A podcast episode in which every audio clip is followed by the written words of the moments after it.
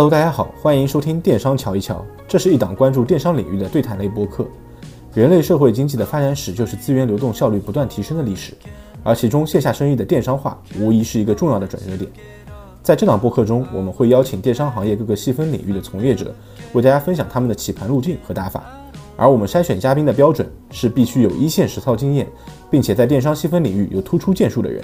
如果你也是电商行业的从业者，欢迎添加我的微信，加入社群一起交流。wanna start to dance, so I wanna know if you feel the same way as me. Why would you go?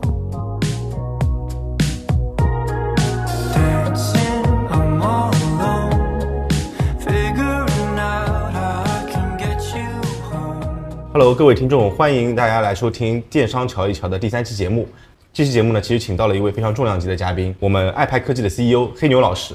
简单介绍一下黑牛老师。呃，来看《电商乔一乔》的用户肯定会知道我乔一这个人嘛。那我在极客啊，包括小宇宙之前也输出了很多关于抖音电商的一些分享。那黑牛老师是我的半个老师，因为当时我二零年开始做抖音电商的时候，其实也不是特别懂电商的逻辑，也不是特别了解抖音，所以从各种渠道去获取一些关于抖音的信息。其中我觉得非常有价值的内容来自于两个人，有一个我卖个关子，可能是我们下一期的嘉宾，但另外一位的话就是黑牛老师。黑牛老师当时在群享做分享的时候，给我带来了很多关于千川素材啊，包括视频内容的认知。我其实也仰慕他已久了，也关注了黑牛影记这个公众号很多年。但是直到可能前两个月，我第一次见到他的时候，才发现，我靠，这个家伙竟然比我小五岁。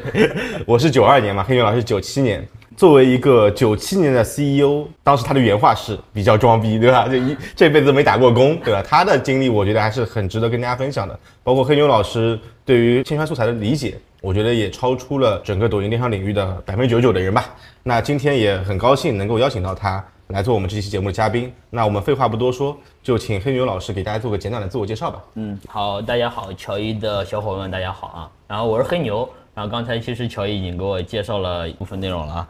然后其实乔伊说我是他的老师，我觉得我我我是有点心虚的，我只是在我公众号里输出一些我平常的一些方法论，以及我们工作过程中总结的一些认知吧啊。然后当时可能因为风口问题，大家都没有把这事搞明白，我们最先把这个事搞明白了，就做一些输出，可能有些沉淀。然后第一部分，然后第二部分呢，就是简单介绍一下我们公司。我们公司是爱拍内容科技，嗯，主要的业务来源的话，第一块呢是传统的 4A 公司的业务啊，然后第二部分呢就是 DP 啊，然后也就是抖音的代运营，然后第三部分呢就是投放，然后目前是三个板块业务，然后也在服务一些头部的一些品牌。了解，哎，那我今天来录制的路上，其实我的小伙伴还在问我，就是黑牛影记这个公众号怎么看着好像不是一个做抖音的公众号，听上去特别像一个导演做的，或者说是一个文艺青年做的一个关于拍摄电影或者拍摄方法的一个公众号。其实这个也和黑牛老师的个人经历有关系吧，因为这也是我最近刚知道的，就原来你当过导演嘛。所以我也想问的一个问题是，你为什么会从一个文艺青年导演这个角色转向做电商这个行业？到抖音千川素材这个领域，当时是什么样的一个契机导致你进入了这个行业？嗯，OK，我我个人的经历其实比较奇葩的。如果再装逼一下，就是我高中的时候就开始拍微电影了。我高中的时候拍了两个微电影，然后其实这取决于我的学校。然后我当时学校其实非常开放的，他其实鼓励我们在做一些社团的一些创新。然后我高中时候拍了两部微电影，其中一部微电影就入围了中韩青年微电影展啊，它是一个非常国际性的一个哦。一个影展啊，但是它有一个中学生单元，然后我当时就入围了。其实当时就给自己埋下了一个种子，我认为妈的老子是要改变中国电影行业的啊，所以说呢一直想去考一些导演啊，包括也在自学考北电，两站北电都失败了，我考了北电两次都没有考上，嗯，然后当时是一个特别文艺青年的一个状态，觉得我要做电影啊，OK，但是呢没考上北电以后呢，就选了一个不太 OK 的一个本科学校啊，然后在学校里感觉郁郁不得志，然后当时有一个很奇葩的一个事儿是对我印象呃很深刻啊。其实我当时在去我大学时候的宿舍都不如我高中宿舍好，其实对我来讲就是一个很大的一个冲击啊！我就觉得要在大学里做出一点事情来。其实，在大一的时候我就拍了两部短片作品，这两部短片作品帮我拿了国内外有三十多个奖项嘛啊，但他一直没有对外说。然后我认为从一个 导演和一个影视工作者，可能为了填饱肚子，现在做一些电商啊，可能骨子里会有一个小小的落差感，嗯啊，所以说一直没有对外讲之前是一个导演行业啊。但是呢，因为导演行业啊，之前学校的一些通识给我在做内容奠定了很大的一个基础。然后为什么要转到抖音电商这个行业呢？其实本质上还是为了变现，啊。我在原先的行业，我认为这个原先行业太苦了。然后，尤其是你接触到更牛逼的内容创作者以后，你发现他们就是他们的才华是你感觉你是攀不了的，是你觉得他们就是天才型的，你只是优秀，优秀和天才，我认为这个差距特别大。可能你是九十五分，别人是九十九分，虽然是只有三分到四分的差距，这三分到四分的差距可能就是你天赋决定了。我认为我是不是天才型的，我只是优秀型的，所以说我必须找到另外一个抓手，让我自己变现。OK，所以说选择了抖音电商这条路。然后为什么选择切商这个事儿呢？并不是说我们要特别去攻破千川素材，而是说我看到了千川素材和传统内容以及广告中间有个 gap，嗯，正好我理解这个 gap 啊。第一，你足够下沉，比较接地气儿；第二呢，你又懂内容；第三呢，你还了解啊做过 for 的一些体系，所以你可以把这三者很好的融合。也就是说，我们为什么现在品牌直播做的比较好，原因就在于我们把千川内容搞定了，尤其是品牌向的千川内容，我们形成了自己的方法论，导致我们后边接的一些品牌相对来讲比较顺畅啊。因为我的流量来源百分之八十以上是品牌类的短视频，就是千川的素材。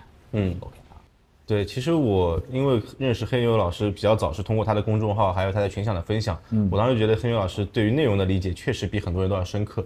然后我再分享一个我自己的观点啊，就现在大家都说抖音电商进入了下半场，已经很卷了。嗯，但我可以很明确的告诉大家，他妈的远远没有到最卷的时候。对对，因为其实你看啊，像黑牛老师这样原来是导演科班出身的，拍过电影的微电影的人，嗯，然后来做抖音，他其实是降维打击的。那其实这一部分真正影视行业最工业化的行家，目前对于抖音这个事儿没有完全的入场，嗯啊，但是已经看到有陆陆续续的人开始下场在做这些事儿了。对比如说最近起得很快的，或者说比较头部的两个账号，一个是呈现朋友圈，对啊，呈现朋友圈的导演呢，正好我认识，然后当时帮他做内容升级的时候，那位导演。他的背景其实也非常强，他是拿过金鸡百花奖纪录片的奖项的。OK 对，然后还有另外一个账号最近起得非常强的是美妆行业一个呃半纪录片的短片，它是叫为了林飞这个账号。OK 啊，为了林飞这个账号的导演，他也是一个专业的纪录片导演。什么时候是最卷的？就当这帮人真的全部下场来做抖音的时候，那个时候其实对于免费流量这个环节来说，我觉得可能大部分人就没有机会了。是的，所以现在我觉得还是有最后的红利期的尾巴。对就如果大家要做抖音电商，不管是做 IP 也好，还是做品牌自播也好，其实要抓住这个最后的机会。对如果你现在不先发，后面就真的会被卷死。是的，听完黑牛老师刚刚分享，我其实还有一个问题，就是，嗯，因为我知道你是比我小五岁，九七年嘛，对吧？然后又没有打过工，那你怎么从导演啊，在学校里面拍电影，转到抖音电商，一开始就直接成立了一家公司，直接做创业？当时有一个什么样的契机吗？就或者说有什么前期的储备，让你能够毕业就是 CEO？对，嗯，OK，其实嗯、这边说一个就就很玩笑的话，就是我的小伙伴很多都不知道我是九七年的。嗯，因为我对他们讲，我说我是九五年的，因为我小伙伴大多是九七、九九，甚至说近一年零零后比较多。嗯啊、我当时还是有一些心虚的。如果我告诉他我是九七的，我和他同龄，甚至说有些小伙伴他们都比我大，嗯，我觉得我在管理他们的时候，可能沟通上会有些问题，嗯，所以我一直告诉他我是九七、九五的啊啊，但是只有一部分人知道我是九七的。今天在博客里面公开了是吧？对对，我觉得无所谓了，嗯因为和大家已经特别熟了嘛。啊啊，然后呃，我其实在，因为呃你在高中时候已经取得了一点点小成就，嗯但是呢学业上又不理想啊，然后所以你在大学里就郁郁不得志。人一旦郁郁不得志，就想找一些突破口。你要么就拿一些成就感，比如说我拍了两个短片、啊，然后拿了一些大大小小的一些奖项。然后另外呢，你发现哎，到达一定年龄以后，尤其是你在回老家的时候，回家的时候，他们其实不看你的奖杯奖状。你在学校阶段你拿到成绩，大家会觉得哎，这小孩不错啊。因为山东人嘛，家里人对我的一些看法呀，其实很很影响我的。我还是希望你能出人头地嘛，这是 最传统的一个 一一个思想的啊。对，但是当我上大学的时候，你再去拿一些奖杯奖状的时候，其实他们就不 care 了。我能明显感觉到，当然家里也会觉得哎你很优秀，但是呢，你一旦踏入到大学或者走到社会的时候，大家对你的认可还是说你能不能有些金钱上的一些变现啊，这样才能证明自己啊，这是第一个以核心的原因吧，就是我为什么要去创业啊。然后第二个给我感触最深的一件事儿是，呃我的一个制片人的朋友，嗯。啊，然后他拍了一个片子，一个长片儿，已经拿了一个 A 类电影节的一个奖项，就是洛迦诺电影节的银银豹奖，嗯，然后但是他在拍第二个短片的时候，还在走类似于水滴筹的众筹平台，这个事儿对我哇打击特别大。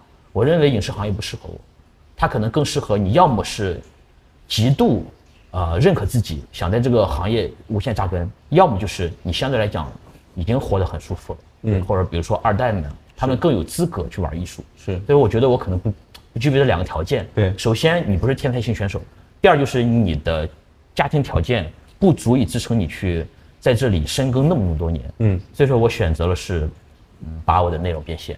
然后误打误撞走到了抖音电商啊！其实我最开始不是做抖音电商，嗯我在大学的时候就已经拉了一个小的工作室。你看我现在叫黑牛，对我当时的工作室叫黑犀啊，啊就黑犀牛的黑犀。OK 对我我我觉得黑黑牛可能很很温柔啊，但黑犀的话它是很犀利。对，很犀利，它具备杀伤力的，很酷同。同时就是你看这么大一个庞大的生物，你觉得它没有攻击性，对但它防守性很强。对，OK 啊，当时叫了黑犀啊，黑犀文化。然后我们第一个单子，实际上在我们那种小学校，如果某一个学生特别优秀的话，其实会成为老师的焦点。嗯，然后老师会不自觉的把一些资源推到你这儿。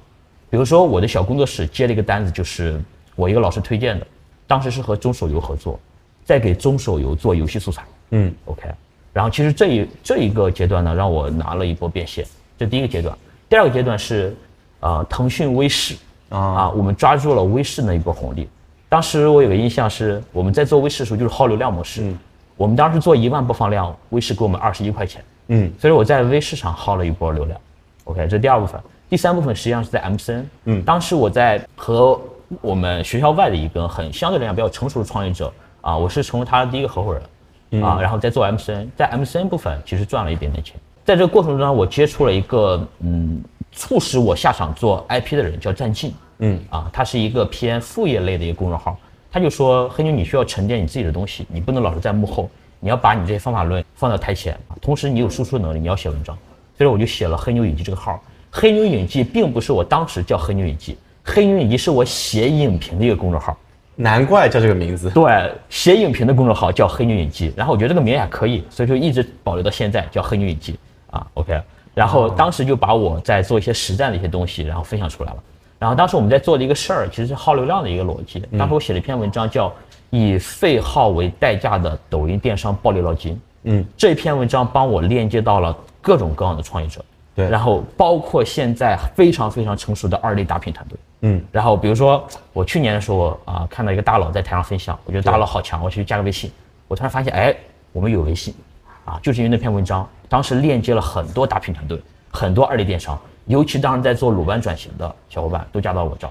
啊是，其实我在两年前就具备了千川的最原始的基因，就我看透了这套打法啊，它可能是偏人性上的一些东西。嗯，OK。然后后来呢，就写了一篇文章啊，偏一些正规的打法。嗯然后呢，就链接到了我查查的创始人波波，然后波波就给我发了一个邀请，他说要不要一起做些事情，然后我们就在北京第一次见面。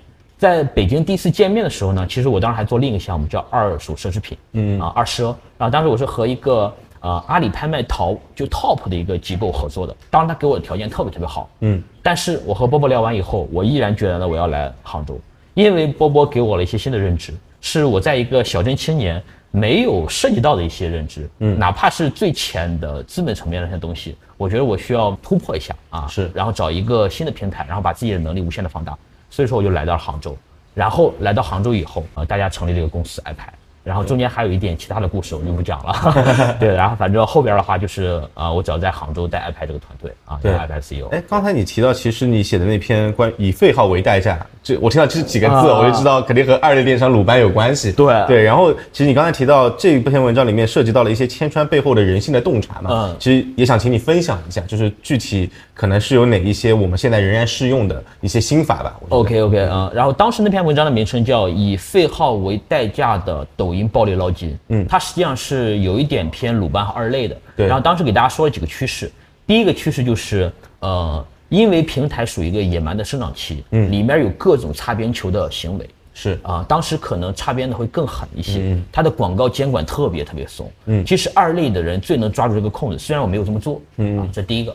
然后第二呢，就是呃，他当时我就给大家说要做付费，嗯，因为当时是付费的红利期，当时千人都没有出来，是费的流，我让大家说去投费的流。对。啊，有一个很简单的逻辑，就是杠杆原理嘛，就是你搞自然流今天的转化效率有多高，和你搞付费今天的转化效率有高有多高。你自然流的利润率百分之六十不要紧，我付费的流量利润率百分之五，但是这个规模量级是完全不一样的。所以我当时告诉大家，费的流有红利期，大家去做费的流。这第二部分，第三部分就是呃，当时就在讲内容为王。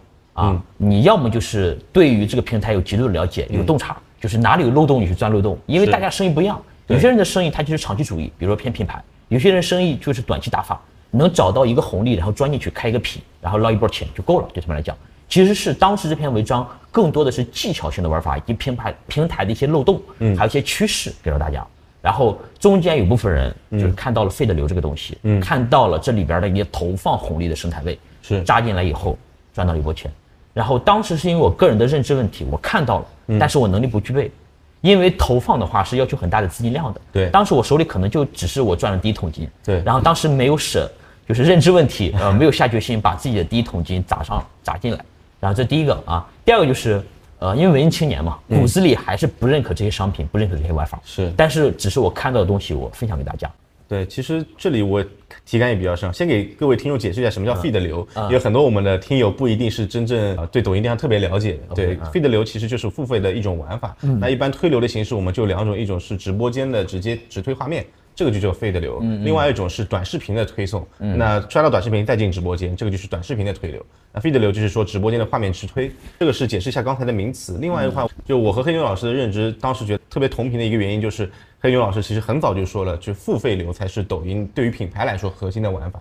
啊，包括之后我也会和黑牛老师合作做一个线下课啊，嗯，就我们在做抖音自播这个课程的时候，我也会跟呃我的学员啊或者品牌方的朋友们一直说，就如果你整天把心思放在做免费流这个事情上，我觉得其实是走弯路。对因为我们看到抖音平台里面做免费流量，我觉得有且唯一的可能性就是你选择成为一个达人，做 IP 是可以的，就免费流量是依托于人设的。对当你没有人设的时候，你硬做免费流量，它的效率是极低的。极低的，极低的，然后它的变现效率一定不是比不上它付费流量。对所以你要做的不是说我要去薅免费流量羊毛，而是想办法在我买量的过程中把这个流量做到 ROI 是正的。那这个对于品牌方来说是一个效率最高，并且 ROI 投产最大化的一个选择。对第二个点就是关于刚才说的二类电商，其实就我觉得现在抖音电商已经度过了当时野蛮生长的那个周期，进入了一个下半场。对但是渠道永远有新渠道。对啊今天可能在视频号，可能在之后的某个新兴平台上，这些玩法一定会重复的。对因为这些事情在淘宝已经发生过，在抖音也发生过，它一定会继续在下一个平台发生。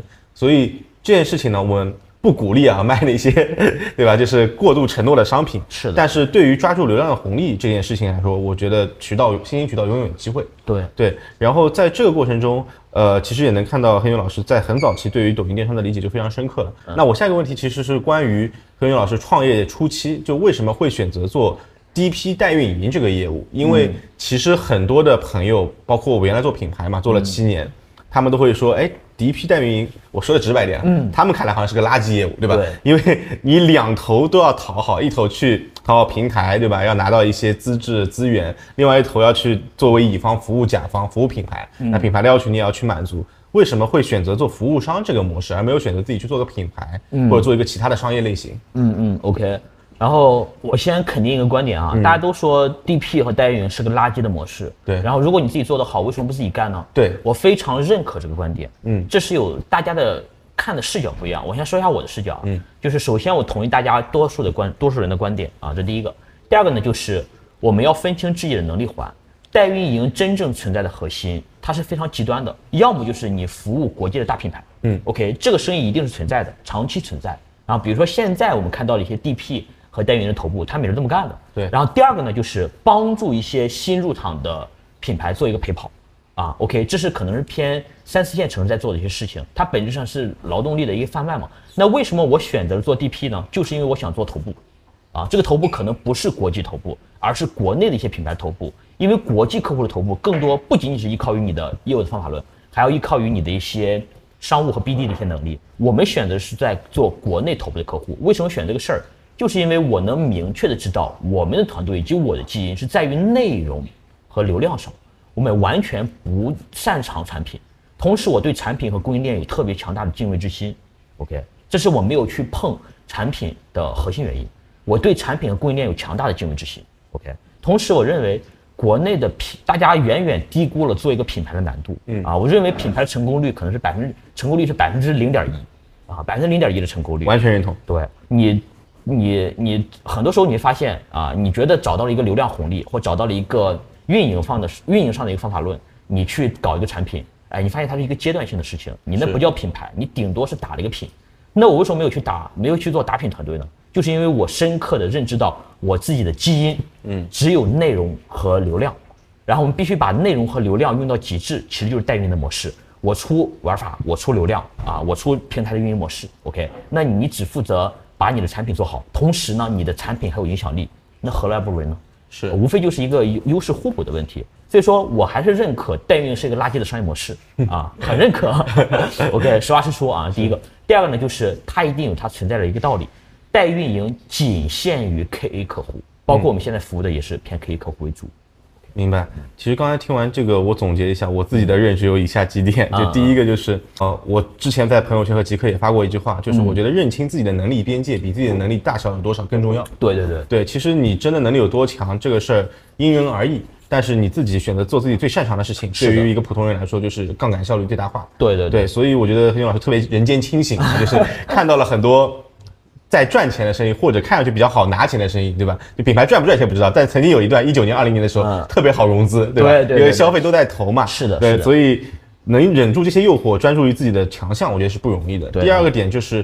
对于品牌方的一个建议吧，或者说一个认知，就黑牛老师也说了，就是对于供应链和产品是要有敬畏之心的。对但是我们我们在这个平台里面看到太多的品牌，或者说哪怕是供应链吧，他对于选品这件事儿的敬畏之心自己都不是很足。对他可能花了就一个月的时间上线了一款新的产品，然后花一年的时间去营销它。那最后的结果其实不仅仅取决于你能不能拿到一个好的流量结果，更取决于你自己这个承接是不是能接得住。所以。对品牌方来说，即使你找到一个很强大的内容服务商，找到一个很好的专业的 DP，但是你自己的产品和服务跟不上，用户没有复购，没有 LTV，其实也是很难做起来的是的是的对，所以打铁还需自身硬。对对你得自己做好有一个承接，然后流量只是帮你做一个放大器。对对，那其实，在黑牛老师做爱拍内容科技这家公司的时候，我们也看到了你服务过很多大品牌，包括像我知道的麦当劳啊、小度小度啊、超能啊，包括一些南孚电池这样的品牌。嗯，然后年消耗金额应该是在三个亿以上吧，我记得。对对对其实是一个非常业内头部 top 的公司了，也是千川的一级呃服务商。对对，所以在这些案例里面，你觉得你自己印象最深刻的一些 showcase，能不能给我们分享一下？OK OK 啊、首先我们其实是两个主体的，然后爱拍这个主体只是做内容，然后我们另一个主体是在做投放的。然后我们去年的话，整体消耗了是三个亿左右啊。然后这里边呢有一些红利部分，比如说啊教育类的客户就是我们的红利啊、红利的部分，他们的消耗特别特别大啊，是但是就不方便讲他们是哪些啊，大家应该都知道啊。OK，第一个，第二呢就是我们手里有很多 KA 的客户，比如说超能、小度、小度。如果我把超能、小度、小度做起来，做成我的 showcase，我觉得这是我蹭了品牌的红利。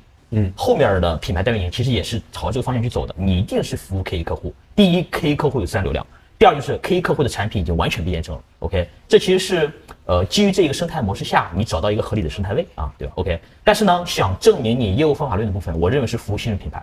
所以我今天给大家讲一个偏新锐一点的案例，这样的话更能证明我们的业务方法论。嗯啊，然后我就讲一个大家可能好多人都不知道的品牌，叫拼奇积木。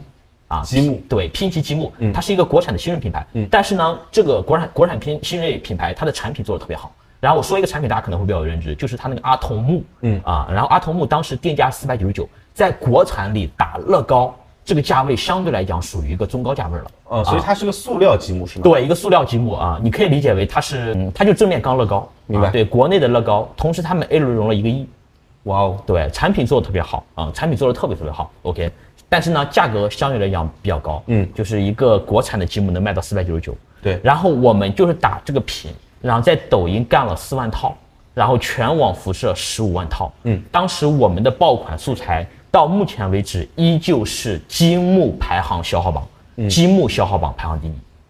牛逼。，OK，所以当时是怎么做到的呢？呃，然后当时有几个几个点吧啊，第一是我还是觉得千川是有红利的，嗯。啊，当时我们第一是选择了场景击穿，比如说我们为了凸显这一个积木的价值，我们去劳斯莱斯副驾上去拍摄，然后告诉他，哎，这个段位很高啊，然后这是第一个啊，蹭到了一个场景击穿啊，然后这第一部分。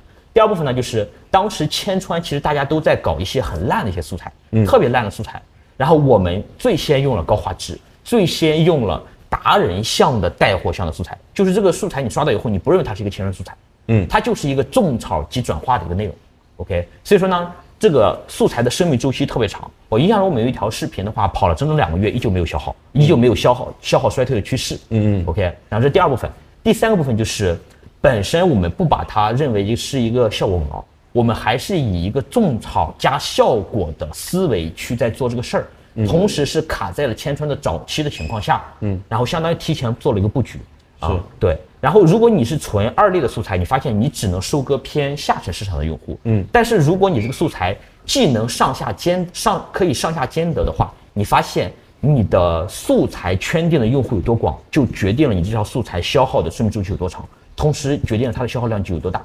OK，啊，这是第三个。第四个的话就是我们小伙伴不是单纯的使用技巧，嗯，而是真正的去在做内容。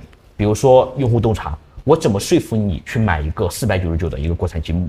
你在意哪些点？比如说积木人群在意的是不是高端积木，是不是正版授权，是不是 IP 的原创？OK，那 IP 原创不具备的话，那阿童木本身其实对这个产品是有加分的。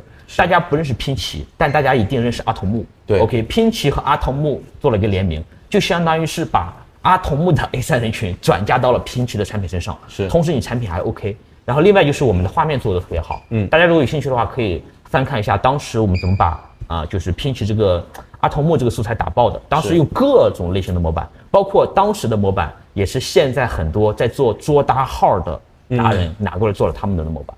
OK 啊，明白。哎，在这里我说一下，我们的节目是有听友群的，在社群里我们会分享第一线的电商信息，群友之间也会有品牌和业务方的合作。如果想加入我们的社群，欢迎添加我的微信九乙二零幺幺幺，备注昵称和职业更快通过，期待与你一起交流。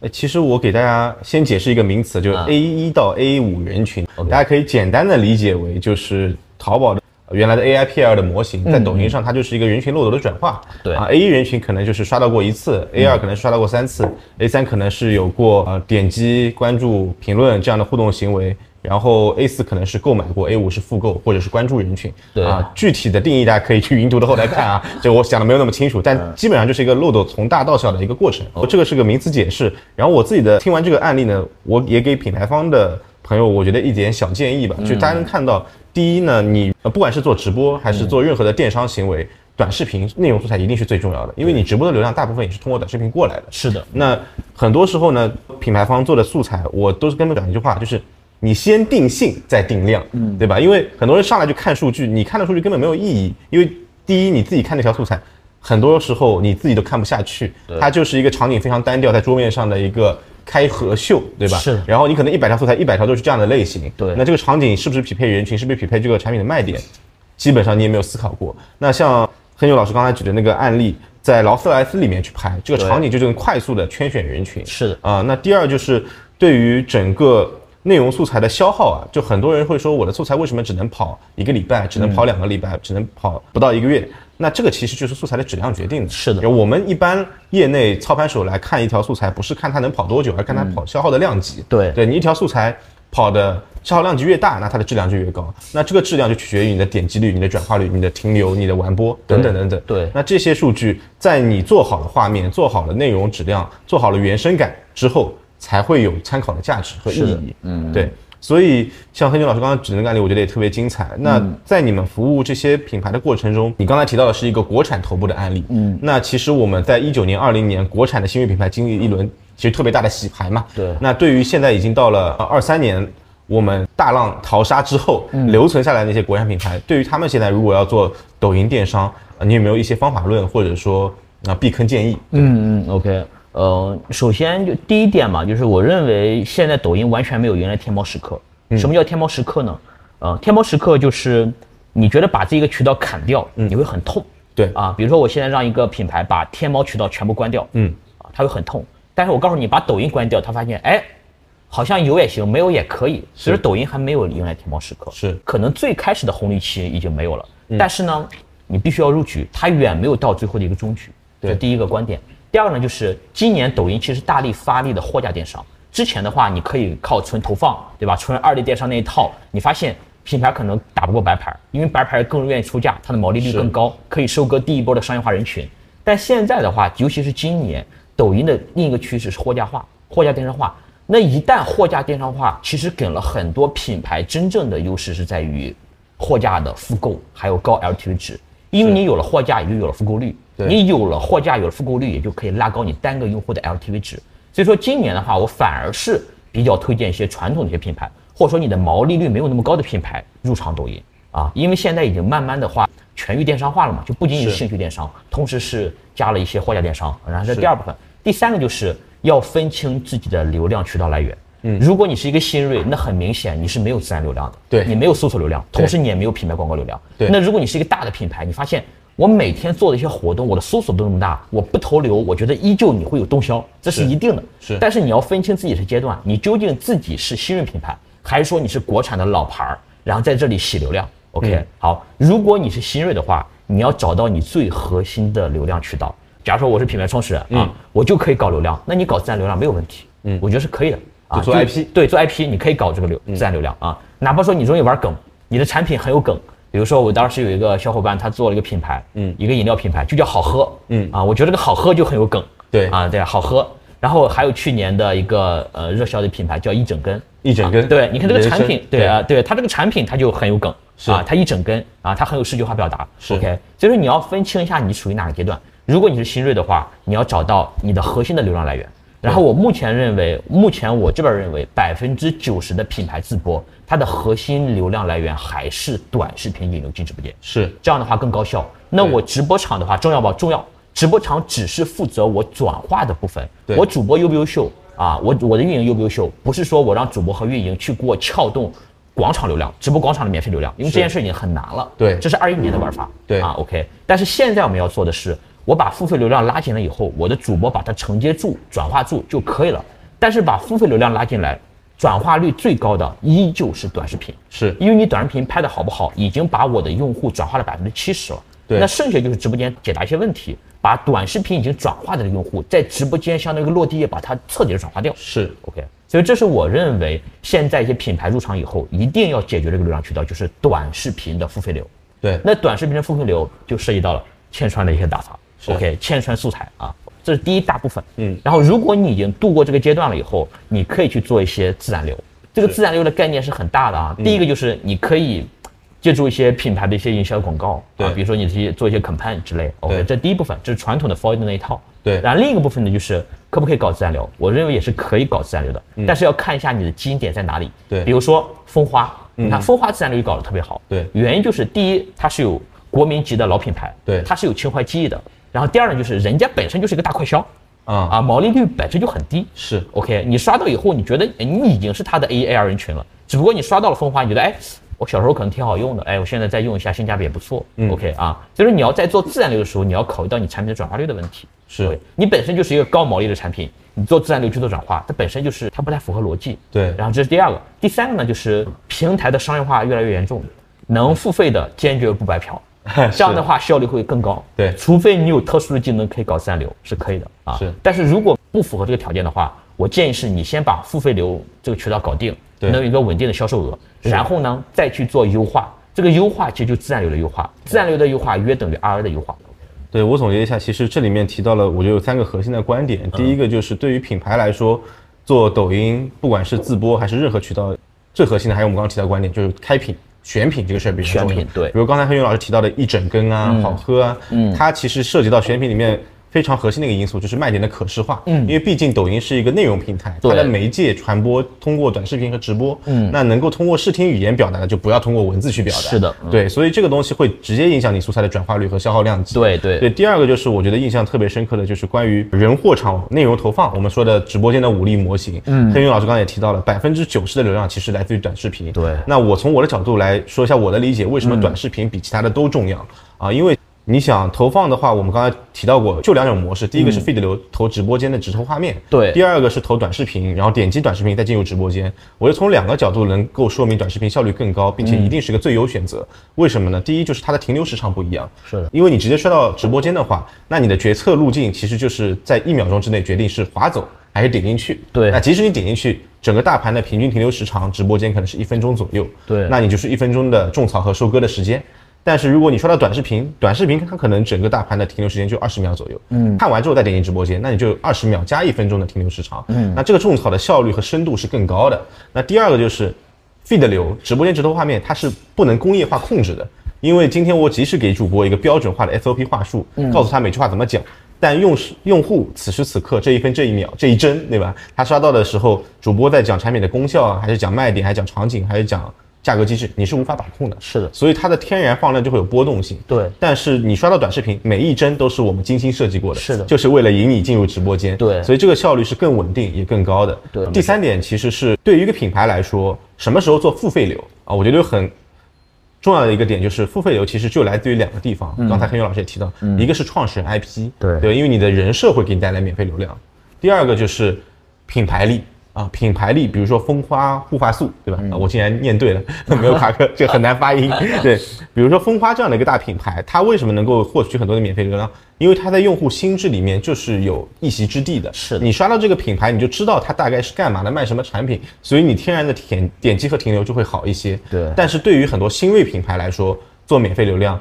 其实可能品牌力这条路就行不通，对。那你只能做个人 IP。如果你不打算做个人 IP，或者创始人不适合做个人 IP，嗯，那付费流可能就是你唯一的出路，嗯，对。所以刚才这些聊完之后，假设我现在是一个新锐品牌，嗯。啊，要做抖音的零到一，有一个很核心的问题是，我要做 in house 还是我要选择一个 DP 合作？嗯，那黑宇老师你怎么看？就什么样的团队适合做 in house 自己做，就是自建团队？嗯，什么样的品牌适合找外部的 DP 合作？那如果找 DP 的话，会有哪些建议和避坑指南？OK，虽然我本身是一家 DP 啊，是但是我必须以一个客观的角度给大家陈述一个这个事实。嗯，新锐品牌的终局一定是 in house。嗯，新锐品牌的终局一定是 in house，是因为 DP 不会给你卖力做服务。嗯啊，这是一定的，因为你给的钱并不够，并不足以支撑他去做这个事儿。是而且第一你是新锐，你的产品没有什么溢价，OK 啊。然后第二呢，就是你新锐都能做起来，我可能同样开的品是不是一样有红利？是啊对，这是核心的观点啊。然后但是呢，这个过程中你是不是要找 DP？我认为还是要找的，但是你要找什么样阶段的 DP？比如说你是完全不懂，完全新锐入场，你找 DP 最好的方式是其实是帮助你最低成本的试错，但是你要做好自己的心理预期。你找 DP 不可能说 DP 一下就把你做起来了，这是是不可能，几乎不可能，除非有特殊情况啊。对，OK 啊。但是呢，你要知道，你可以算一个笔账，如果你什么都不懂，入场抖音要花费多少钱？嗯和你找一个 DP，他给你花费多少钱？你找 DP 的心理预期不是说 DP 帮你做起来，而是 DP 帮你把前期的团队和要踩的坑，帮你最低成本的试错，然后你的终局一定是 in house，OK，、这是第一个。嗯第二个就是，如果你是一个新人品牌，你找成熟的 DP，DP 是不接你的。是比如说你是个新人，你找我们，我们大概率是不接的。嗯首先我们认为你产品没有什么太大的核心竞争力。第二呢，就是说白了，新锐的话还是相对来讲预算比较节俭的嘛。是啊，对，所以这是两个核心原因。所以说基于这一个点，大家再去判断要不要去找 DP。那找 DP 的目的是啥？一定要降低心理预期。是我认为新锐找 DP 的目的就是帮助你在某个时间段最低成本的试错，嗯啊，还有搭建基础的一个团队，然后你最终的终局一定是 in house。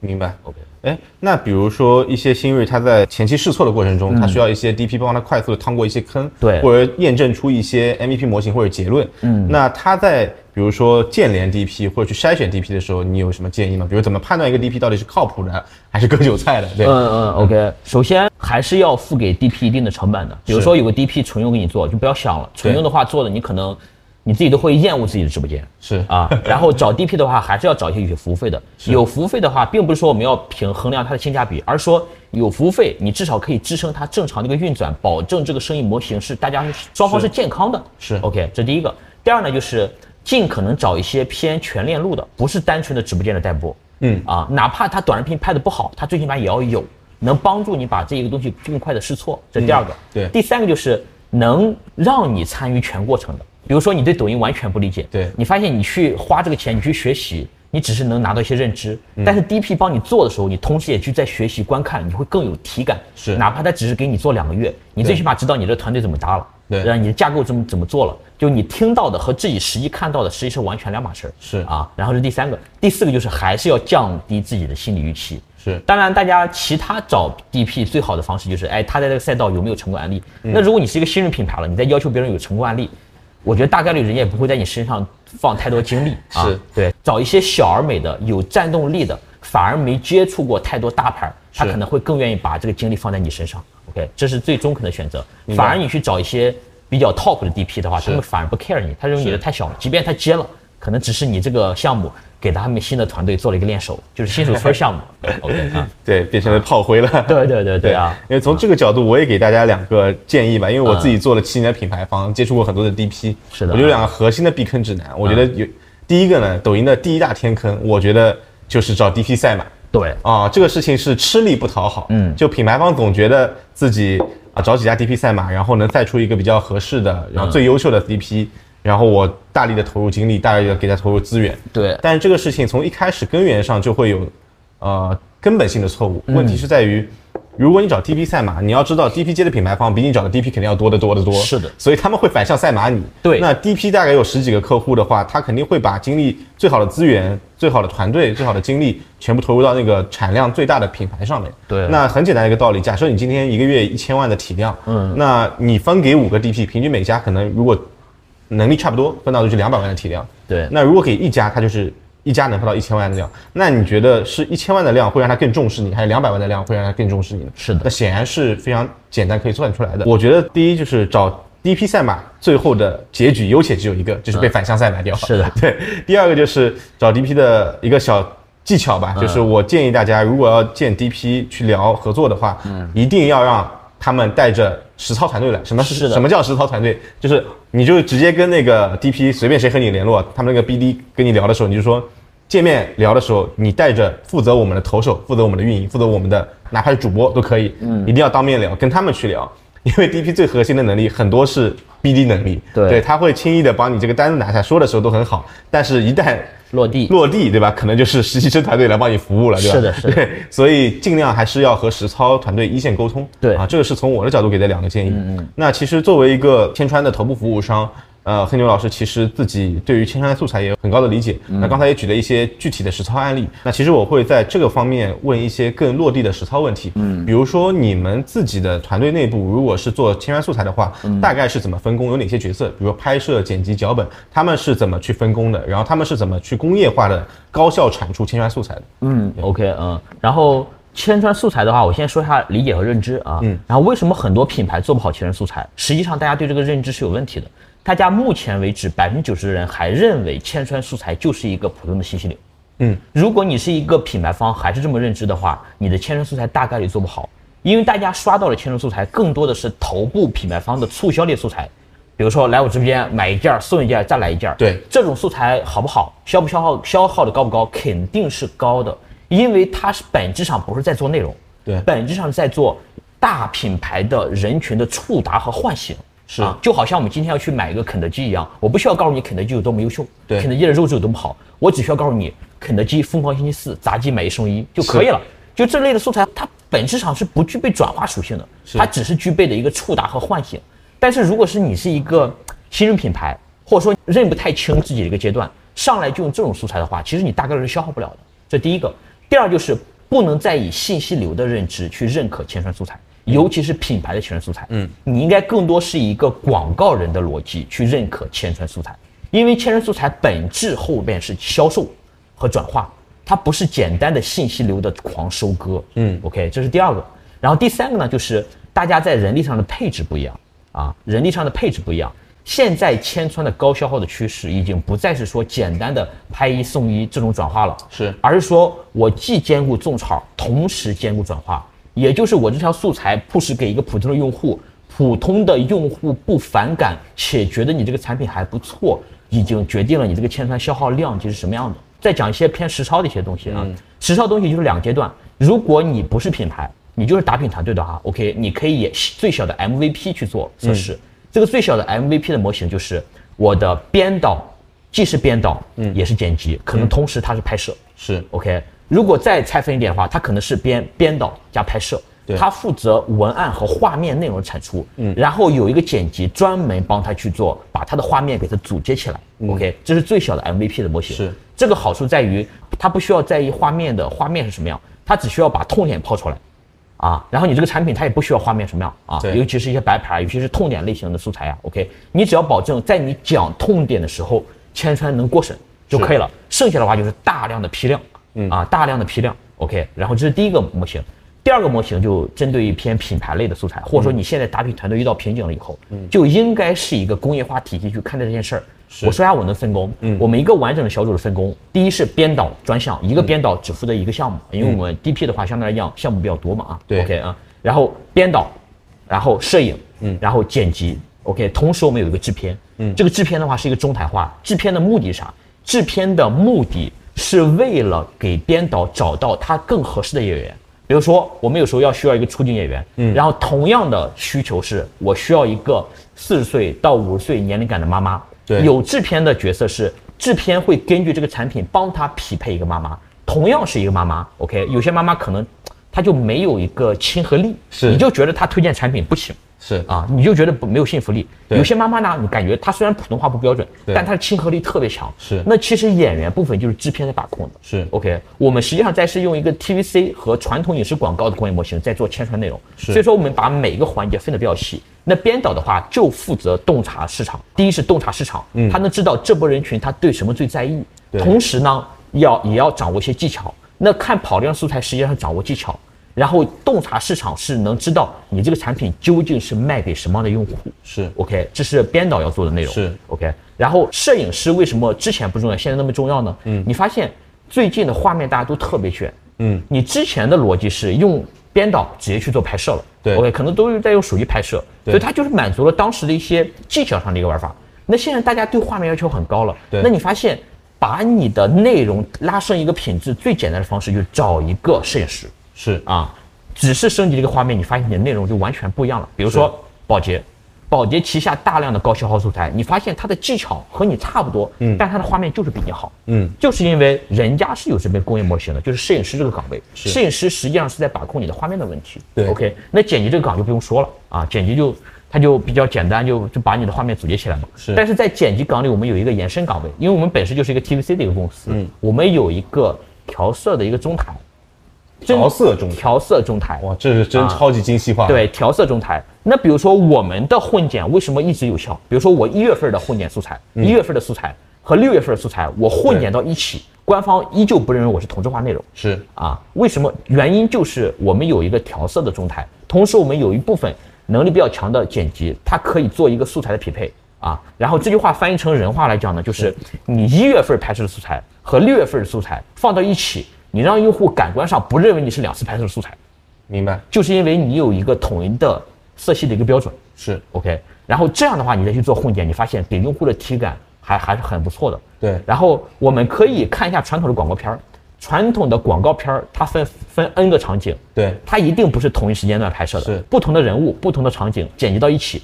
你认为它是一条完整的视频。是。那为什么我们在拍千山素材的时候，今天拍摄的素材和昨天拍摄的素材剪到一起，你发现它违和感又很强呢？原因就是你没有一个色调的统一嘛。嗯，如果你把你这个色系统一以后，那你再去做混剪，是不是一月份的素材是和五月份的素材混剪到一起，给观众的观感，你觉得你是同一波拍摄素材，没有那么强烈的，你你这个一看就是混剪。对，OK，所以这也是我们解决同质化问题的一个手段和方式。是就是我们的编导拍的不是单条内容，他每天拍的是单个镜头画面。对然后呢，他每天在输出文案的时候，我就可以丰富我的素材库，调取我想要的画面，然后做一个拼接。因为有一个色调统一，导致你即便是混剪素材，也是一个相对来讲比较高质量的混剪。OK，这是一部分。下一个部分就是极度的 SOP 化。嗯，比如说我说一下什么叫极度的 SOP 化。SOP 一定不是方法论的一二三，是 SOP 是对应的标准和执行的方法论。嗯，OK，好，比如说 SO 我们 SOP 的一个部分，一个新来的剪辑，你无法确定它是否有网感，是那你就要把这一个单元的元素无限的细致化。比如说一条视频构成的元素画面，那画面我摄影师已经解决掉了，嗯是然后同时有调色帮他解决掉了，画面最起码是没有问题的，这是第一部分。第二就是你的字幕是不是也是一个标准之一？嗯，如果你是品牌方的话，大家可以去看一下花西子的案例啊。嗯花西子即便是千川类的素材，你发现它的字幕是不是也是有一个标准的？是如果你是品牌方，你应该制定你的字幕的标准。你可能就有十种样式，你的剪辑小伙伴就在这种十种样式里去选，同时你要设置好编辑框，这个字幕就是在哪个位置，对。就应该怎么去做，花字有哪些，动效有哪些，它是一个固定的。OK，那这个元素是不是就统一了？对。那另一个视频的元素就是 BGM，对。不要让你的剪辑去主动的去找一些 BGM，嗯，那你就有五十个爆款，每个月就有五十个爆款，一个月一更新或两个星期一更新，那你的剪辑就在这五十个爆款音乐里去选择，是。那是不是 BGM 又可以更新，是。又可以确定了？OK，就是把不可能非标的东西无限的标准化，这一部分。还有就是音效，是你发现音效就那么二十个，一个剪辑用的音效就二十种，那你是不是可以把音效直接确定好？比如说我们最爆款的一个音效就是马里奥吃金币的音效。马里奥吃金币，对叮的那一声是吧？对你发现你用马里奥吃金币，你前边的点击率它就不一样，停留就会多那么一点点。OK，同样要强调一个事情，你就用马里奥吃金币，所以说这个部分是不是又标准了是？OK，那剩下的反而就是文案是编导出的啊，编导也标准了，那剩下的反而就是剪辑单纯的组接这个镜头。嗯所以说我之前一直有个观点，我认为剪辑部分剪辑是可以靠 AI 替代的。是对，所以说我们是在把一个极度非标的事情尽可能的标准化，有一个 SOP 作为验收标准啊，和一个方法论的一个标准，是能导致我们小伙伴，即便你是一个六十分的人才，进入我的工业化体系里，你可以稳定输出八十分的内容，这保证了我们每一个项目可以稳定的前进的原因。哇，我觉得这一段我刚刚听完的感觉是什么？我起了一身的鸡皮疙瘩，因为我之前我自认为啊，啊在抖音电商这个领域，我还是认知还可以，对吧？但是听完黑云老师这一番。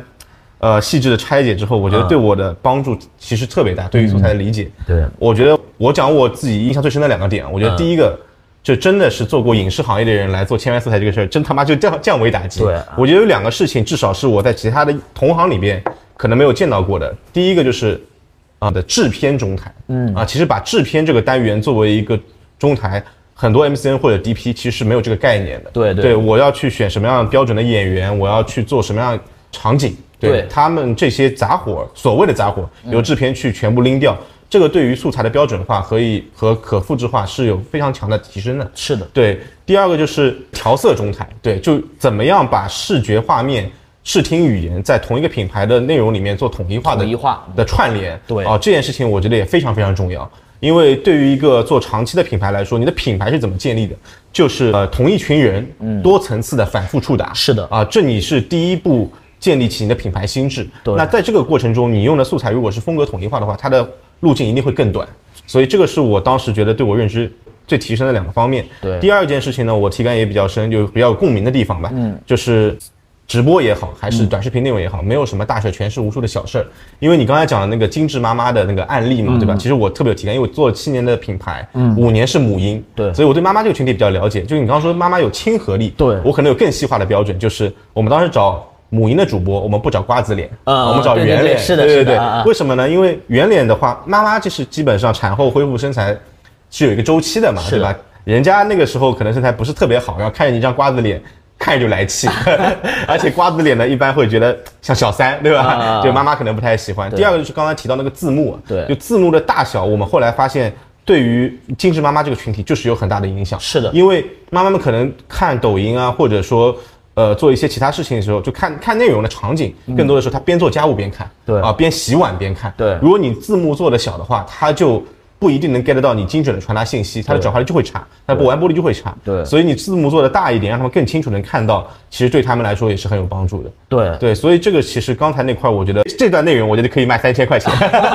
这 对，那我再再说一个小的细节啊，是是就是我们测试过一个事儿啊，就是如果你的用户偏下沉市场，是啊，当然也不一定纯下沉市场。如果你的演员穿红色的衣服，你发现你的点击率就是要比穿其他衣服高那么一点点。对 OK，这是我们自己测试的一个结果，这第一个小的技巧。对第二个小的技巧是，我们要无限的去发现一些爆款的元素，比如说最近的近两个月的爆款元素就是透明的手提袋儿。透明手提袋透明的手提袋儿就是一个爆款元素。嗯你发现所有做洗护的、个护的都在用那个透明的手机袋。嗯，你也说不上来为什么，但那个透明的手机袋它就是爆款元素。这第二个，嗯，第三个就是你发现后边是绿色的背景，嗯，然后产品只占画面的四分之一，你这么拍摄第一个镜头，它的点击率就是很高。OK，我刚才讲的是一些偏本质上的一个东西，就这东西它很长时间都不会变。对。但是呢，我后边讲的一些就是偏技巧上的东西。是。那技巧上的东西就是要求我们的内容小伙伴，对。他不能，他可以，我对我们的内容小伙伴的要求是，你可以不懂投放，你可以不会投放，嗯，但你必须要懂投放。对。懂投放就是能感知我刚才说的一些小的技巧，是。他可以在无数的爆款案例中找到一些可复用的一些方法论，也就是刚才乔伊老师讲的，就是直播抖音自播不是做好一件大事，而是做好无限的小事。对。这里边最底层的实际上是超级转化率的问题。是。就是你把你每一个环节都优化那么一点点，但是这些系数乘起来，它就是一个指数级的上升，是就是把每一个点优化好，就是精细化运营。对对对对我要声明一下，就这句话不是我说的，原创是小马宋老师。对，对小马宋老师的原话是做营销不是做好一件大事，而是做好无数件件小事儿对对我只是觉得这句话特别特别适合做抖音直播这件事儿，所以就挪过来用了啊。原创不是我，声明一下。对对对对 OK 但我其实听完刚才的那些。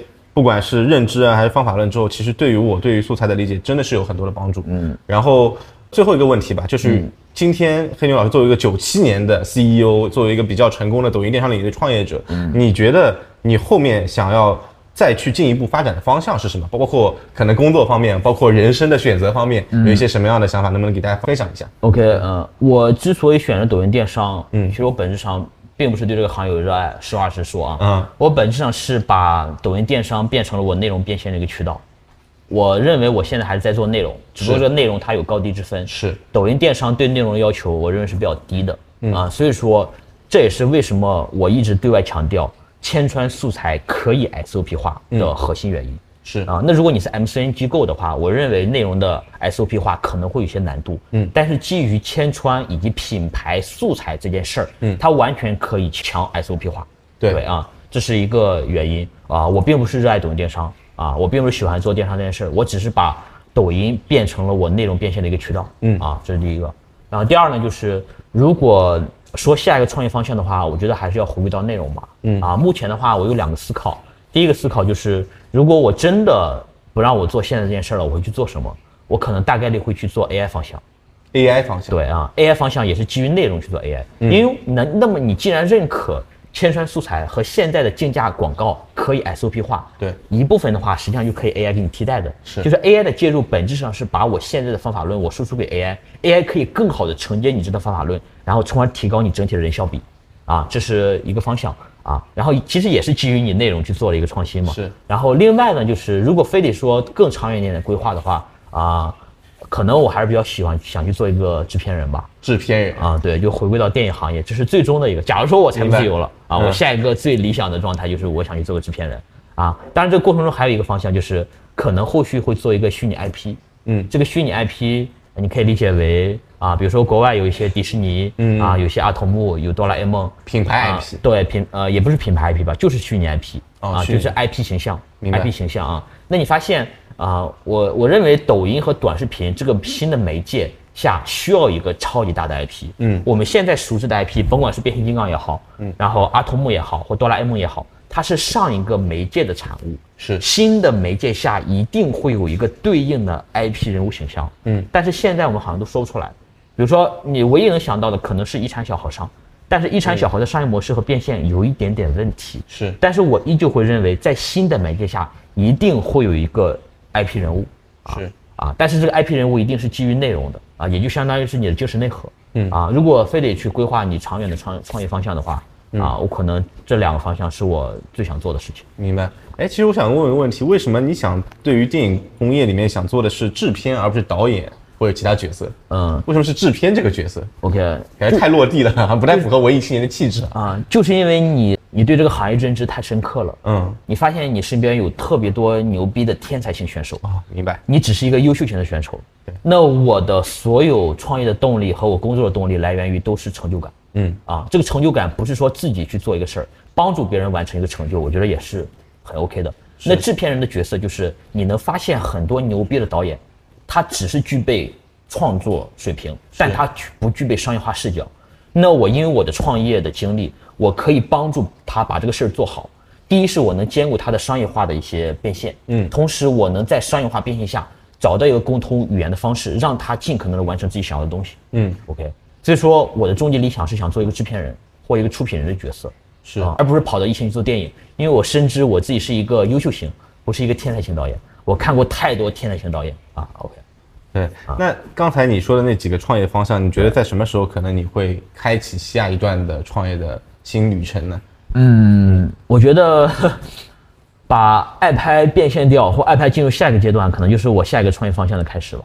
OK，啊，对，我觉得我认为会很快吧，啊，未来两三年啊，两三年。对啊啊。啊，那节目的最后，我也想呃，请黑牛老师送给我们即将要入局和已经身在局中的抖音从业者三句话。如果你最想告诉他们有三句建议或者金句吧，你会想说的是哪三句话？OK，嗯嗯，第一个的话，我想借用沈帅波老师的一句话，就是那些成功的不够典型，失败的不够狗血，啊，还不足以构成爆炸性新闻的人，才是我们整个行业从业的绝大多数。对，OK，是然后，因为我们抖音的媒介实在太集中化了，我们看到太多的典型案例了。比如你今天看到谁家单场又过千万了，然后谁家又怎么怎么着怎么着盈利了，他只是把一个焦点放大了啊，然后你再对比自己，你会产生无限的内耗和焦虑。但是你要用一个更长维度的事情，看到绝大多数人长什么样。我觉得第一个，然后第二呢，就是我认为你只有花过足够多的冤枉钱，才会知道抖音就是一个内容大于运营的事儿。你的产品一旦确定好以后，你剩下应该卷的是内容，而不是单纯的运营。啊，单纯的运营只是维护你的基本盘，只有在内容上有所突破，甭管你是短视频内容还是直播内容，才有机会拿到大结果。第二个，然后第三个就是大家要有一个更高维度的视角看待抖音这个媒介，它不仅仅是一个销售渠道，它是兼顾市场和销售，那你就要平衡你这个钱究竟应该怎么花。亏有亏的道理，赚有赚的方法。嗯感谢黑牛老师刚才送给大家三句话，那我这边买一送一，对我也送大家三句话。对，第一句话的话，其实刚才我们已经重复过很多次了，就是也是小马宋老师的原话，我借用一下啊。抖音不是做好一件大事儿，而是做好无数件小事儿。其实所有的财富密码都藏在细节里面。对对，其实我们刚才说的那些方法论，包括一些画面的细节等等，你会觉得，呃，怎么说呢？知易行难吧。嗯，对，我们会发现做抖音最后拼的就是组织能力。对因为道理大家其实最后都会都懂。懂，都懂的。不管怎么懂的，是不是花了冤枉钱撞了南墙懂的，还是说找了一个好的老师教会的？但最后大家都会懂。那最后拼的其实是组织能力和你对于整个执行力的推进。第二句话就是。做真实的自己，才能吸引到最爱你的人。谈恋爱和做抖音都一样，因为我们看到很多的品牌方，就像黑牛老师讲，眼见他起高楼，眼见他宴宾客，眼见他楼塌了。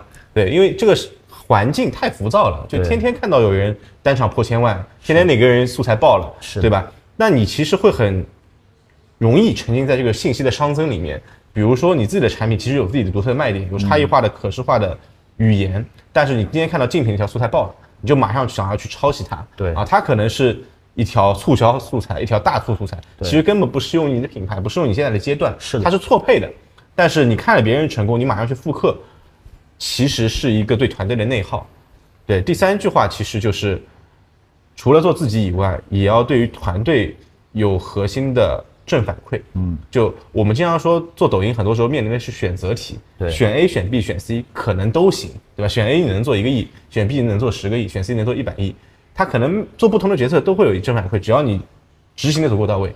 但是战略定力是需要我们去坚持的。对就我见过太多的团队，他今天这个方向不行，第二个月换个方向，对还没有度过冷启动期，换一个方向的话，很容易造成团队的心力的内耗，会让团队没有正反馈。